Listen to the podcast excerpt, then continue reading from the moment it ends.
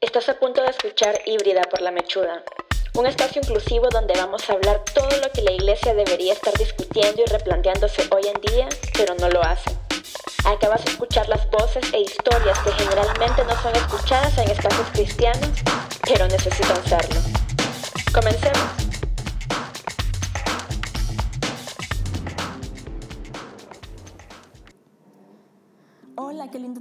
Este episodio de Híbrida por la Mechuda. Este episodio es muy especial, como cada uno de los episodios que he hecho y ustedes han escuchado, pero este lo es porque el invitado de hoy es uno con el que la Carla Sofía del 2014 jamás se le hubiera ocurrido conversar de una forma tan sincera sobre cristianismo, organización de base e inclusión LGBT en Latinoamérica. ¿Quién es? Bueno, muchos de ustedes ya habrán escuchado de él por su libro God and the Gay Christian, un recurso fundamental para varios cristianas y cristianos LGBT a lo largo del mundo. O tal vez escuchaste de él por su organización The Reformation Project. Bueno, hoy vas a escuchar cómo Matthew Vines se sentó conmigo a platicar y practicar su español, además de contarnos su perspectiva sobre la inclusión LGBT en la iglesia global. Así que no esperemos más y comencemos. Bueno, muchísimas gracias Matthew que, que, estés acá en este capítulo, en este episodio de mi podcast híbrida. La verdad es que tuiteé hace como media hora que, que iba a estar conversando con vos porque es un poco extraño las vueltas que da la vida o sí, la, las cosas que hace Dios al fin y al cabo porque yo leí tu libro en, hace unos cuatro años ya y, y fue de hecho el primer libro de, que, que leí sobre este tema de, de inclusión LGBT, de, de, de, poder conciliar lo que es mi sexualidad y mi fe. Así que me parece bastante, bastante interesante y lindo el hecho que, que ahora estés acá eh, conversando y que estés dispuesto a conversar en español. Así que eso es algo que, que, te quiero agradecer de primera mano. Así que bienvenido, Matthew. Gracias, muchas gracias, Carla Sofía, por invitarme. Uh, en realidad es un honor para mí estar aquí contigo hoy, o con vos hoy, porque ahora vives en Argentina, ¿no? Sí, en Argentina. Igual en Nicaragua también hablamos de vos. Así que está bien. Oh, ¿en serio? Sí. ¿En, en cuántos países? Argentina, Nicaragua y... De hecho, en la, mayoría, en la mayoría de los países de Centroamérica hablamos de vos. Así que, digamos... Oh, así, en, en vez de tú eres, vos sos en la mayoría de Centroamérica. Sí, y en Costa Rica que oh, es una... En Costa Rica que es una combinación de vos y usted y, pero sí, eh, en Uruguay también, obviamente Argentina. La verdad es que ahora hay bastantes países que lo están como asimilando. Wow, ok, bueno, sí. estoy aprendiendo cada día. Menos México, creo, yeah. creo que ellos nunca van a hablar de vos. Sí, sí. Bueno, vos sos uh, una mensajera muy fuerte para, es, para esta conversación, especialmente en Latinoamérica, así que Uh, gracias por todo tu, tu trabajo um, en línea y uh, en Latinoamérica también. Muchísimas gracias. De hecho, uh, te conocí porque también fui parte del programa de liderazgo de tu organización de The Reformation Project de TRP y estuve en el 2018, ¿verdad? Es un programa eh, intensivo de tres meses y una semana presencial y mucho de lo que aprendí y mucho de lo que nos enseñaron fue algo que me sirvió del último empujón para poder hacer este proyecto, que venía pensándolo desde hace muchos años, mucho tiempo. Ya tenía mucho material preparado, pero cuando estaba justamente en el cohort fue que dije es ahora o nunca. Y lancé el primer video en Facebook y se viralizó un montón. Y hoy en día, bueno, ahora tengo este podcast, los videos y escribo y no sabes la cantidad de personas que me escriben por privado que necesitaban este tipo de contenido. Y justamente hablando de eso te invito porque en realidad muchas de esas personas te conocen, o sea, conocen el libro, lo han leído. Eh, así que es muy... Eh, debería saludarlos porque mucha gente, mucha gente sabe de vos. Bueno, hola a todas y todos, entonces. Sí, hay, mucho, hay muchos líderes acá en Argentina y en Centroamérica que han leído tu libro y hablando de él, em, para los que no han escuchado de vos, para los que no saben tu historia, tal vez nos puedas decir en, en, en unos cuantos minutos cómo fue que llegaste a escribir tu libro, cómo comenzó todo, cómo comenzó tu proyecto de The Reformation Project. Contándote vos, Mati. Sí, ok, gracias. Bueno, uh, ¿por dónde empezar? Um, hoy en día tengo uh, 28 años, casi 29 años, uh, y vivo en Dallas, Texas, pero soy originario de Kansas, en el medio oeste de Estados Unidos.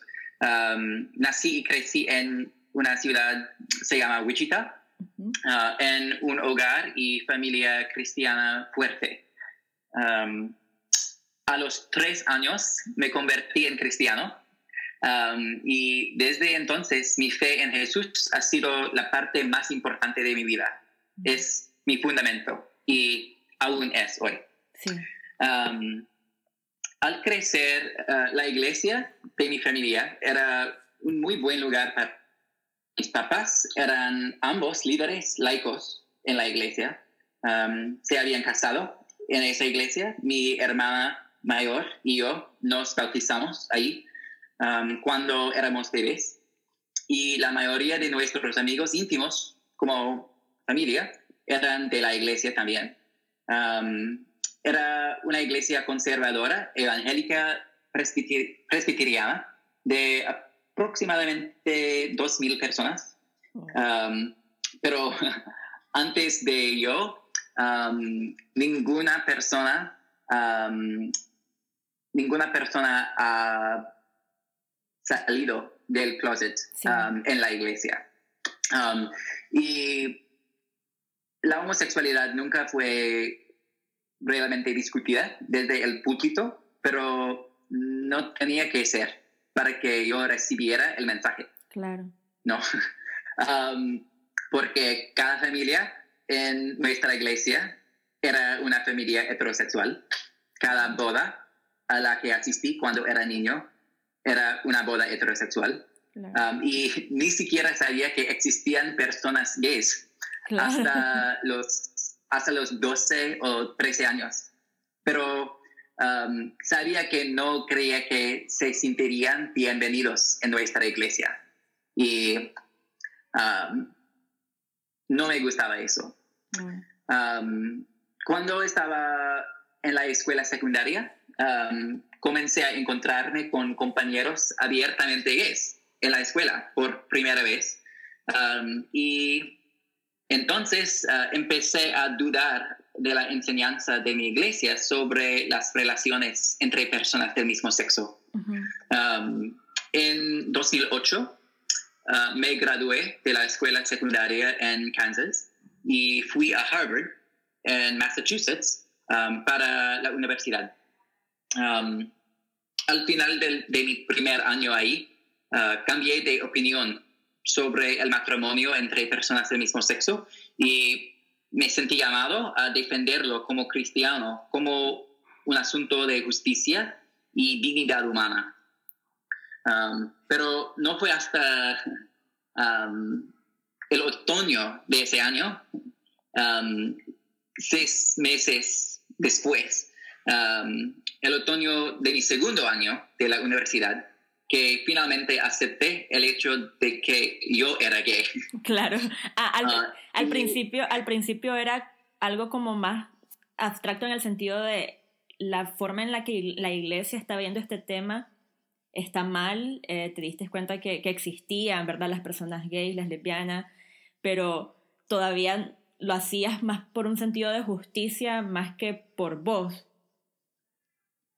Sí, sí. Um, para mí um, tenía que um, convertirme, tenía que cambiar de opinión para otras personas uh, en primer lugar. Y solo después de esto, solo después de este cambio, podría podría pensar, um, pensar de mí y mi orientación sexual. Claro. Um, y eso fue muy difícil, um, obviamente, y extremadamente alterador para mí, porque no tenía idea de cómo uh, mis papás en particular responderían. y esa Navidad fui a casa uh, en fui de uh, Massachusetts a Kansas, a casa, um, y salí del closet a mis papás. Um, y eran amables, pero no afirmantes, ¿sí? ¿Es la palabra para affirming? ¿Afirmantes? Sí, afirmantes. Sí. Ok, pero no afirmantes. Um, mi papá nunca había conocido a una persona abiertamente gay en su vida entera. por lo que no era sorprendente um, que él no entendiera lo que significaba ser gay.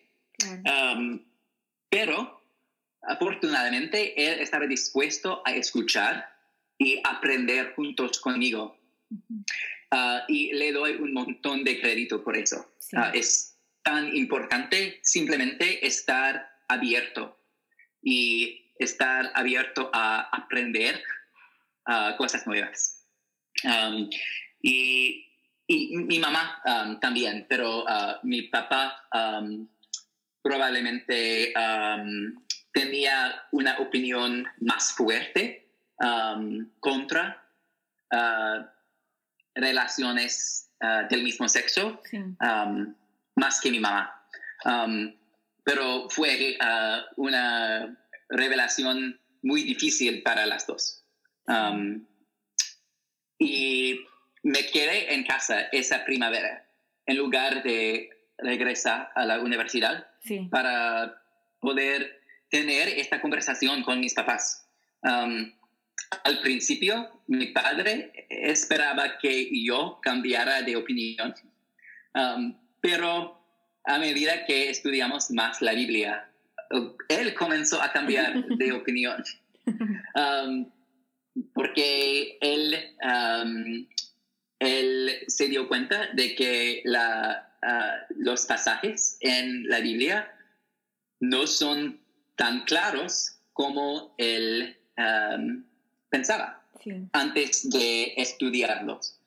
y hoy en día, mi mamá y papá están afirmando plenamente Um, y asisten a todas las conferencias de The Reformation Project um, y eso ha hecho una gran diferencia en mi vida. Um, es uh, una bendición enorme para mí. Así que esa experiencia me ayudó a ver cómo los cristianos conservadores y evangélicos podrían cambiar de opinión acerca de las relaciones entre personas del mismo sexo, ah, la inclusión LGBTQ, um, a través de dos cosas. Um, uno, um, una combinación de cosas en realidad. relaciones personales transformadoras con personas LGBTQ y también un argumento fuerte de cómo interpretar la Biblia de una manera que respalda la autoridad de la Biblia al tiempo que crea un espacio um, para relaciones comprometidas con personas del mismo sexo. Así que um, esa experiencia con mis papás en muchas maneras um, aún es el, el, guía y base para mí en tener esperanza para un cambio más grande en la iglesia, um, porque yo sé de mi propia experiencia que es posible um, cambiar las opiniones um, y las opiniones fuertes de personas porque en, mi opinión, la mayoría de cristianas y cristianos en el mundo que oponen a Uh, la inclusión LGBTQ en la iglesia no entienden este asunto muy, muy bien. Creen que sí, sí, creen que sí, pero en realidad es muy como, son muchos prejuicios en lugar de conocimiento en realidad. Oh, sí, hay tanto prejuicio, sin duda, um, y, pero um, creo que hay una posibilidad en muchos casos, no en cada caso, pero en muchos, en, muchos casos, um, para personas y papás de personas LGBTQ um, a aprender más y últimamente cambiar de opinión si tienen los recursos necesarios y también si tienen um, un, una corazón abierta. Y ah, desgraciadamente todas, todas las papás no tienen um, una corazón abierta. Pero con mis papás, um, sé que, uh, sabía que sí um, tenían corazones abiertas, pero no tenían recursos para entender cómo interpretar la Biblia sobre este tópico. Así que es muy importante para mí crear más recursos uh, para ah, compartir conocimiento e información con más personas. Genial. Te voy a hacer una pregunta que me hacen mucho a mí y viene un poco, viene un poco con esto que estás diciendo de la importancia de educar y de relacionarse con las personas para poder cambiar de opinión y de creencias. Lo que siempre me preguntan a mí es, ¿por qué querés hacerlo? ¿Por qué no simplemente dejar la iglesia o perder la fe en una institución, en un grupo de personas que han sido tan dañinas para la comunidad LGBT? ¿Por qué comenzar un proyecto, una organización para educar sobre este tema y para hablar con estas iglesias que tienen políticas y creencias que no son afirmantes de las relaciones entre personas del mismo sexo? ¿Por qué decidiste más bien tener este, esta misión, este propósito, en lugar de simplemente, sí, dar la espalda en el sentido de mi familia me acepta, mi familia está bien conmigo, eh, tengo amigos que me aceptan, ¿por qué, querer, ¿por qué querer hacer la organización? ¿Por qué querer influir, influenciar la iglesia?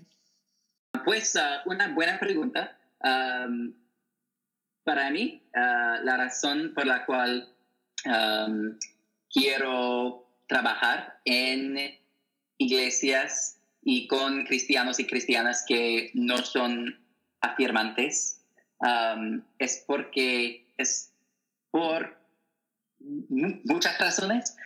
Una razón es porque la iglesia es muy importante para mí y creo que todas y todos sí, uh, somos parte del cuerpo de Cristo.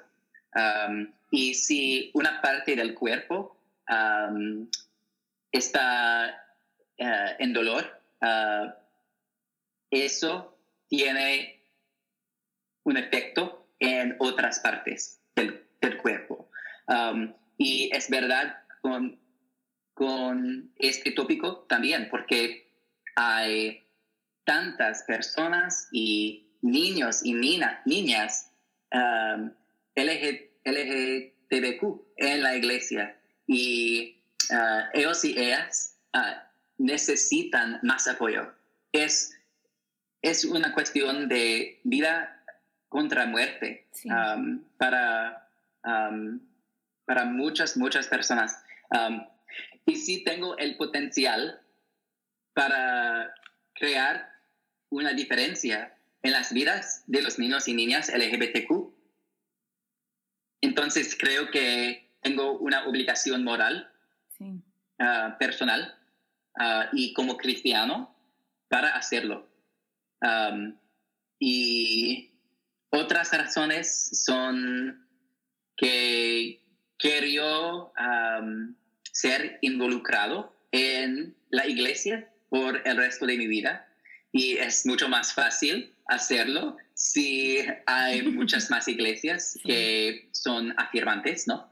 Um, y porque quiero que la iglesia um, sea algo positivo para el mundo. Y, por ejemplo, en Estados Unidos ahora, la iglesia estadounidense um, por mayor parte, no es muy saludable para nuestra sociedad, porque la mayoría de cristianos y cristianas evangélicas, especialmente blancas, um, están apoyando um, políticas horribles y están uh, causando daño a personas, um, personas marginadas. Y no es el mensaje de Jesús, no es, uh,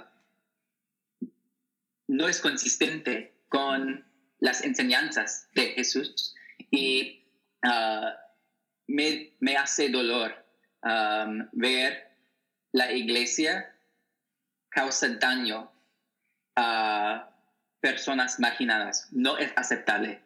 Y es imperativo que cristianos y cristianas que quieren ver una iglesia diferente trabajen para crear esa iglesia. Y también la última razón es que a pesar de todas las desilusiones um, en la iglesia, aún creo que hay potencial para crear cambio.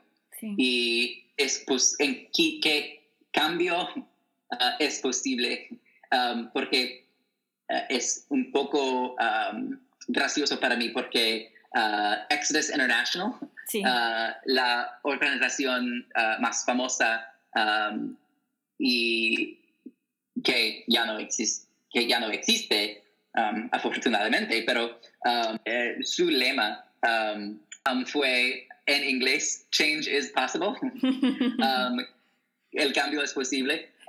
Sobre el cambio de orientación sexual, que uh, claro, no es posible en realidad, pero uh, mi lema invertida en un sentido es que sí, el cambio es posible, pero el cambio de opinión y el cambio de como cristiano, cristianos y cristianas um, en todo el mundo piensan de uh, sus hermanas y hermanos y um, no sé cómo se dice um, hermano o hermana en una manera que es... Incluso, sí, Sí, ¿cómo se dice? ¿Cómo lo se que, dice? Lo que pasa es que en español es muy complicado porque en inglés lo que te da el género es el pronombre, pero en español, viste que todo es a o, no es solamente el pronombre como tal. Entonces, eh, eh, en realidad, no hay algo que podría decirte que, que es literalmente hermanos, hermanas, no hay uno que te diga que, que conlleva los dos Obviamente la Real Academia Española te dice que el masculino incluye el femenino, pero no. Entonces, sí, no. No. Lo que se está implementando en, en muchos lugares es para personas que no binarias, por ejemplo, es la, el uso de la E. Digamos, eh, en vez de la O o la A, se ocupa mucho la E. Digamos, en vez de todas o todos, todes, por ejemplo. Eso, en, oh, sí, en muchos espacios se está comenzando a, implementar con esa letra para poder hacer eh, una palabra que incluya a las personas, digamos, eh, que no se, no se identifican ni como hombre ni como mujer. Ok. Sí. Así que podrías decir hermanes. Hermanes, ok. Así que E en vez de X. Sí, porque la X la X se puede usar de forma escrita, pero cuando lo hablas, no, en español no tiene... No, es, difícil es difícil. Y también muchos, muchas personas en Latinoamérica em, están un poco reacias a ocupar la X porque tiene una, una raíz estadounidense. Entonces lo asocian como que no es nuestra realidad. Entonces, que, que es muy estadounidense. De hecho, Acá la comunidad LGBTIQ, la Q, muchos tampoco la utilizan porque queer es una palabra estadounidense que no tiene una traducción al español. Entonces están, ah. entonces están implementando la C, que es un juego fonético de la palabra queer, y lo escriben con C, U y R. Ah, ok. Sí. Así que eh, es un poco extenso, es largo, pero cuando yo, digamos, quiero ser inclusiva, digo, eh, en escritos por lo menos, hablo en masculino, femenino y con la E. Pero si se quiere, si no hay tanto tiempo, con la E eh, abarca, es lo, más, es lo más inclusivo. Me gustaría... Bueno, muchas gracias por esta explicación. sí. Y ahora ya no sé, no sé de qué estábamos hablando, de tus los hermanos. Sí, sí, ok, así que sí, ahora no me recuerdo lo que estaba diciendo. Um, ha sido un poco dudoso, pero um, sí, es importante que, um, que ayudemos a nuestras, a nuestras y nuestros, ¿no? Uh, hermanes, hermanos, hermanas y familia en Cristo. Sí, Familia, familia. Y toda, toda, nuestra familia en Cristo para entender este tópico mejor, porque es una cuestión de vida contra muerte para miles y miles de personas. Totalmente. Y porque el cambio es posible. Sí, em, y contanos un poco eh, de la organización que formaste justamente para hacer este trabajo, eh, del que nunca he escuchado, la que nunca he escuchado de The Reformation Project. ¿Cuál es el propósito de la organización? Sí, bueno, um, The Reformation Project, el proyecto de reforma en español, es una organización cristiana de base bíblica que trabaja para promover la inclusión de las personas LGBTQ Ah, mediante la reforma de la enseñanza de la Iglesia sobre orientación sexual e identidad de género. Y nuestra visión es de una iglesia global um, que afirma completamente a las personas LGBTQ. Um, fundé uh, la organización hace seis años ahora um, para ayudar y equipar a muchas personas y personas cristianos y cristianas que son afirmantes para crear un cambio en sus iglesias. Y de hecho fue en uno de los, de los eh, proyectos que tienen eh, justamente el, el, programa de liderazgo, que es este programa intensivo, es bastante intensivo, no entiendo cómo pude leer tanto en tan poco tiempo, pero eh, que te equipa y, y, de hecho el que esté escuchando, la que esté escuchando acá, eh, creo que sería bueno que más personas de Latinoamérica aplicaran ¿no? para el próximo año, no este año porque justo están en proceso de, de, del cohort del 2019, pero es una buena oportunidad. Sí es en inglés, el contenido es en inglés, pero si sos fluido en el idioma, lees en el idioma, te interesa este tema y, y, querés trabajar en pro de la inclusión, es definitivamente una gran oportunidad y sí me encantaría que más personas de Latinoamérica lo hicieran. Sí, ah, bueno, absolutamente. Uh, deseamos que más líderes de Latinoamérica participen en el programa de liderazgo.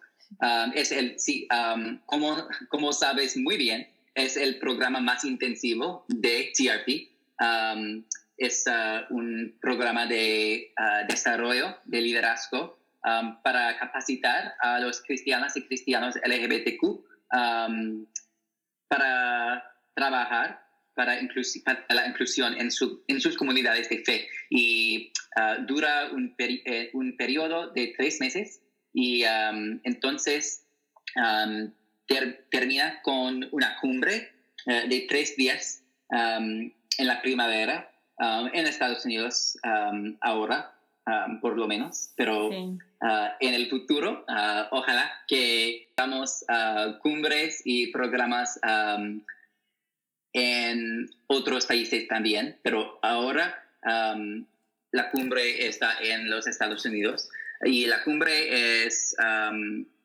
para equiparse con las herramientas que um, los miembros y los líderes, nuestros líderes del programa necesitan para crear un cambio, incluida la capacitación uh, en teología afirmante y organización comunitaria de de base, ¿no? Sí. Y justicia racial también. y en este año tenemos 50 participantes en el programa y un participante este año es de Brasil. Buenísimo. y también tenemos participantes de, ah, no sé cómo se pronuncia en español, Nigeria. Nigeria, ¿sí? Nigeria y Uganda también. Buenísimo. y otra participante en uh, Líbano. Y en el pasado uh, hemos tenido líderes de Australia también y, uh, oh, y también este año tenemos una líder de um, Canadá. Y sí, absolutamente queremos más líderes de América Latina específicamente, porque cristian, el cristianismo es uh, muy importante en um, muchas partes de uh, Latinoamérica y también hay personas y cristianas y cristianos LGBTQ en cada país y cada ciudad y cada iglesia en América, en Latinoamérica también. Y queremos hacer todo que podemos para um, equipar a cristianas y cristianos LGBTQ um, en todo el mundo. Sí, sí, está, es, es muy necesario. De hecho, Latinoamérica es considerada, por lo menos Centroamérica, Centroamérica es considerada la región más evangélica de, de, las Américas. Y esto tiene mucho que ver con, es un, tiene un gran trasfondo histórico muy estrechamente relacionado con los mismos misioneros de Estados Unidos. Entonces, la, influencia, la influencia religiosa, todo lo que vos decías que actualmente Estados Unidos, el, el evangelio, la manera en que se vive el evangelismo es conservadora, con políticas que, discriminatorias, y ese es el tipo de, de cristiandad o de cristianismo que estamos recibiendo en Centroamérica. Entonces, es muy importante poder tener estas conversaciones en una región que lo único que ha escuchado es que somos una región que tiene que ser salvada, que tenemos que esperar al misionero blanco que nos hable de Jesús y, nos ayude y nos salve, cuando podemos trabajar juntos. Siempre digo que el asunto es, no es si nos ayudan o no, el hecho es si somos su proyecto o si trabajamos de la mano. Esa siempre es la gran diferencia y definitivamente es necesario que como iglesia global podamos trabajar juntos en pro a la inclusión también justamente en esta región latinoamericana. Así que esta es una forma de, de lanzarte la indirecta, Matthew, de que necesitamos más recursos en español, Matthew. Sí, sí, no, es, absolutamente necesario, absolutamente, y es una prioridad de nosotros en TRP um, crear más traducciones específicamente de nuestros recursos en español. Um, y espero que al final de este año um, vamos a tener más recursos y traducciones para, para personas hispanohablantes en nuestro sitio de web. Um, y no, no, sé, uh, no sé si es posible um, traducir uh, todas las lecturas del programa uh, de liderazgo um, hasta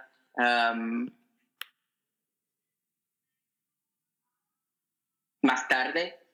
Sí. Pero Um, las solicitudes para el programa en, uh, el, en el próximo año um, estarán disponibles en nuestro sitio de web um, en octubre y espero que cualquier persona uh, interesada envíe una solicitud porque sí es, es muy importante para nosotros uh, trabajar más con otros líderes como vos. Muchas gracias. Sí, de hecho, algo que siempre le digo a los líderes eh, que he conversado a lo largo de Latinoamérica, que siempre digo que tengo bastante contacto con gente de, acá de Argentina. De hecho, pronto también saldrá un episodio con Marcelo Sanz, que es, Sanz, que es un hombre que fundó el primer grupo de apoyo a personas que, que sufrieron algún tipo de abuso psicológico o verbal por su sexualidad en las iglesias y es el primer grupo inclusivo en Argentina y lo fundó hace 20 años. Entonces eh, he estado hablando con él y también he estado hablando con líderes en, en Paraguay, en Panamá, en, en, en el resto de Centroamérica y siempre que hablamos llegamos al mismo punto que en Latinoamérica tenemos como muchas ganas, queremos conversar estas, comenzar estas conversaciones, queremos hablar de inclusión y queremos que más gente lo escuchen, pero nos falta mucho la organización, organizarnos. Cómo poder tener de verdad una estrategia para poder hablar con las iglesias. Así que por ahí viene una de mis últimas preguntas, Matthew. En tu experiencia y algo que vi en el, en el en el cohort, en, esta cumbre del programa de liderazgo, es que no es solamente de teología, sino también organización de base. Poder organizarse, poderse fijar eh, objetivos, metas y poder de verdad hacer un plan para, para cambiar políticas, para educar, para cambiar la mentalidad. En tu experiencia, obviamente ya son, ¿cuántos años de, de TRP? Seis. Sí. Seis años obviamente apenas estás comenzando, eh, me lo dijiste, me acuerdo cuando estaba allá en Estados Unidos que sentías que apenas estabas comenzando en esto, pero ¿cómo ves un cambio global en la iglesia, o sea, en la iglesia? Como ves posible que podamos tener este tipo de conversaciones que vos estás teniendo en Estados Unidos, en Latinoamérica? ¿Cuál es la importancia de organizarse? Pues es una pregunta buena y un poco difícil, pero um, últimamente sí, creo que sí es posible tener estas conversaciones en iglesias en Latinoamérica, pero cada, cada contexto es diferente. Uh, en Estados Unidos, en Latinoamérica, en uh, Wichita, Kansas, uh, en Boston, Massachusetts, cada contexto y en la misma ciudad frecuentemente cada iglesia es diferente y lo que es posible um, cambia, depende del contexto específicamente. Pero en, en unos contextos es posible abogar um, para cambios um, grandes en la política de una iglesia. Pero en otros contextos solo es posible simplemente tratar de tener una primera conversación acerca de la existencia de personas LGBTQ. Simplemente la existencia. Pero es un paso primero y necesario. Um, y cada, así que depende del contexto de las iglesias, de uh, cualquier persona. Um, es difícil dar una receta, como una fórmula mágica, depende mucho de... sí, sí, depende mucho, pero después del primer paso de simplemente crear un conocimiento ah, de la existencia de personas y cristianas y cristianas LGBTQ, entonces es importante Um, pensar de las estructuras de poder en nuestras iglesias. Y a menudo no nos gusta pensar sobre el poder y las estructuras de poder en la iglesia porque puede parecer poco cristiano uh, en la cultura. Pero um, tenemos que aprender um, acerca de quién tiene el poder en nuestras iglesias para que podamos pensar en la mejor manera de tratar de hacer un cambio. El poder no es una palabra sucia. Um, es una palabra neutral y es posible ah, usar poder en maneras malas, pero también es posible usar poder en, en maneras positivas. Y como cristianos debemos querer que todas las personas que tienen poder usen su poder en maneras positivas que alinean con las enseñanzas de Jesús, especialmente sobre el tratamiento de personas marginadas y personas LGBTQ específicamente. así que hay muchas maneras diferentes y válidas en las que personas pueden tratar de iniciar esta conversación, pero en iglesias más conservadoras, típicamente es necesario empezar al inicio con conversaciones muy básicas y ayudar, ayudarles a otras personas a entender que la orientación sexual e identidad de género no son, no son escogidas por personas LGBTQ, pero son características de personas como otras características y que la orientación sexual y que la identidad de género son ah, reales. Son reales.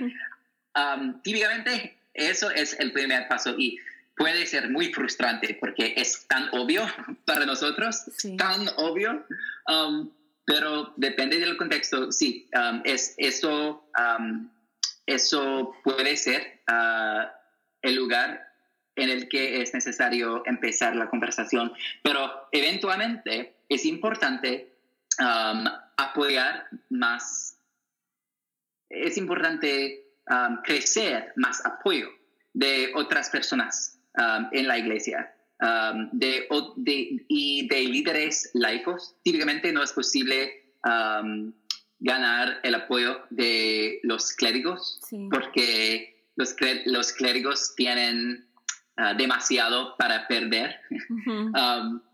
pero sí ah, puede ser posible ganar el apoyo uno a uno de otras personas laicas y ordinarias.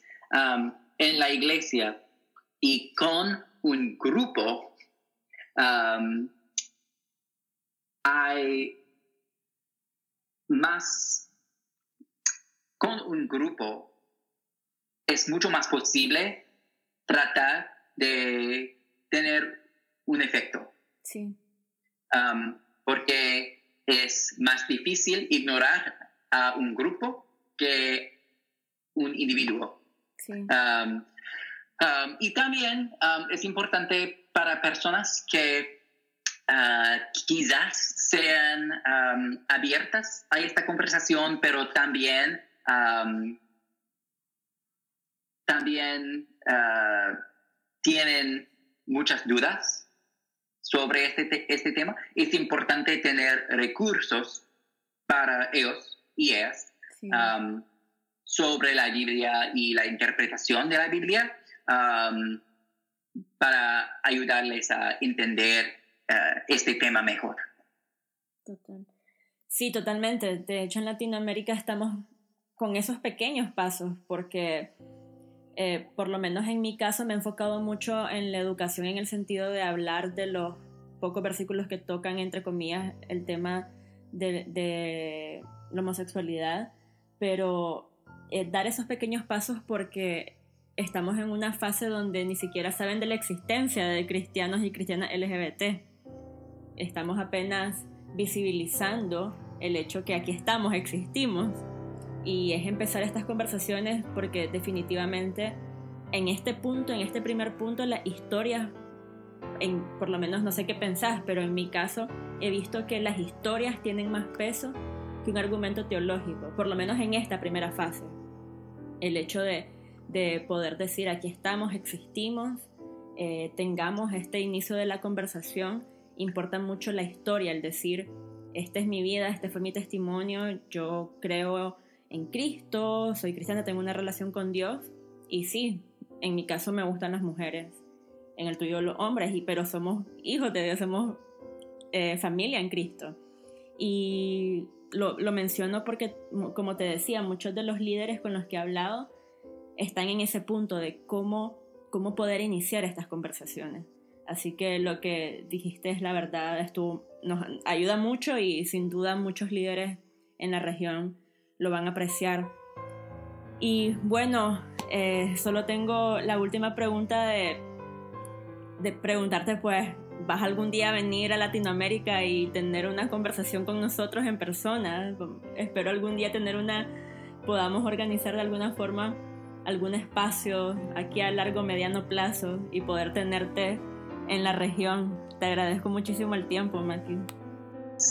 Ah, sí, me encantaría venir a una conferencia en Latinoamérica um, sobre este tema. Ah, me, me, encantaría hacer esto um, porque es sumamente importante el trabajo um, que vos estás haciendo y que otras personas como vos estás haciendo también. Es extremadamente importante porque es una cuestión de vida y muerte.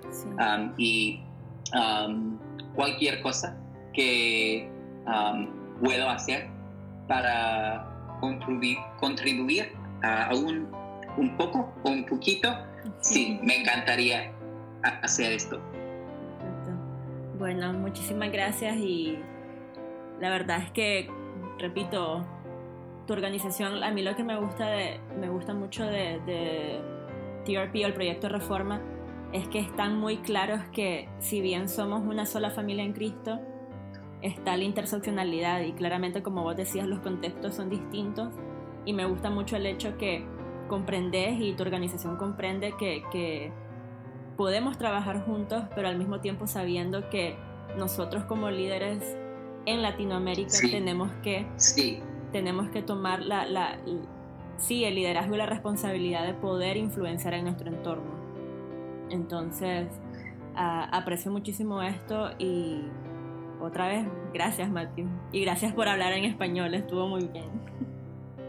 Oh, absolutamente, y, muchas gracias por invitarme y recibirme hoy. Y sobre de, uh, tu último punto, um, estoy de acuerdo completamente. Um, es súper importante um, que nosotros en Estados Unidos no pensamos que nosotros son los héroes ah, para todo el mundo. No es el caso. Sí, es importante que nosotros ayudemos en las maneras en las que ah, podamos y en las maneras en las que líderes en Latinoamérica dicen que quieren sí. apoyo. Um, pero um, últimamente, um, en cada contexto, en cada país, en cada región y en cada iglesia, es importante que los líderes en este contexto son las personas de este contexto. No personas de otro contexto.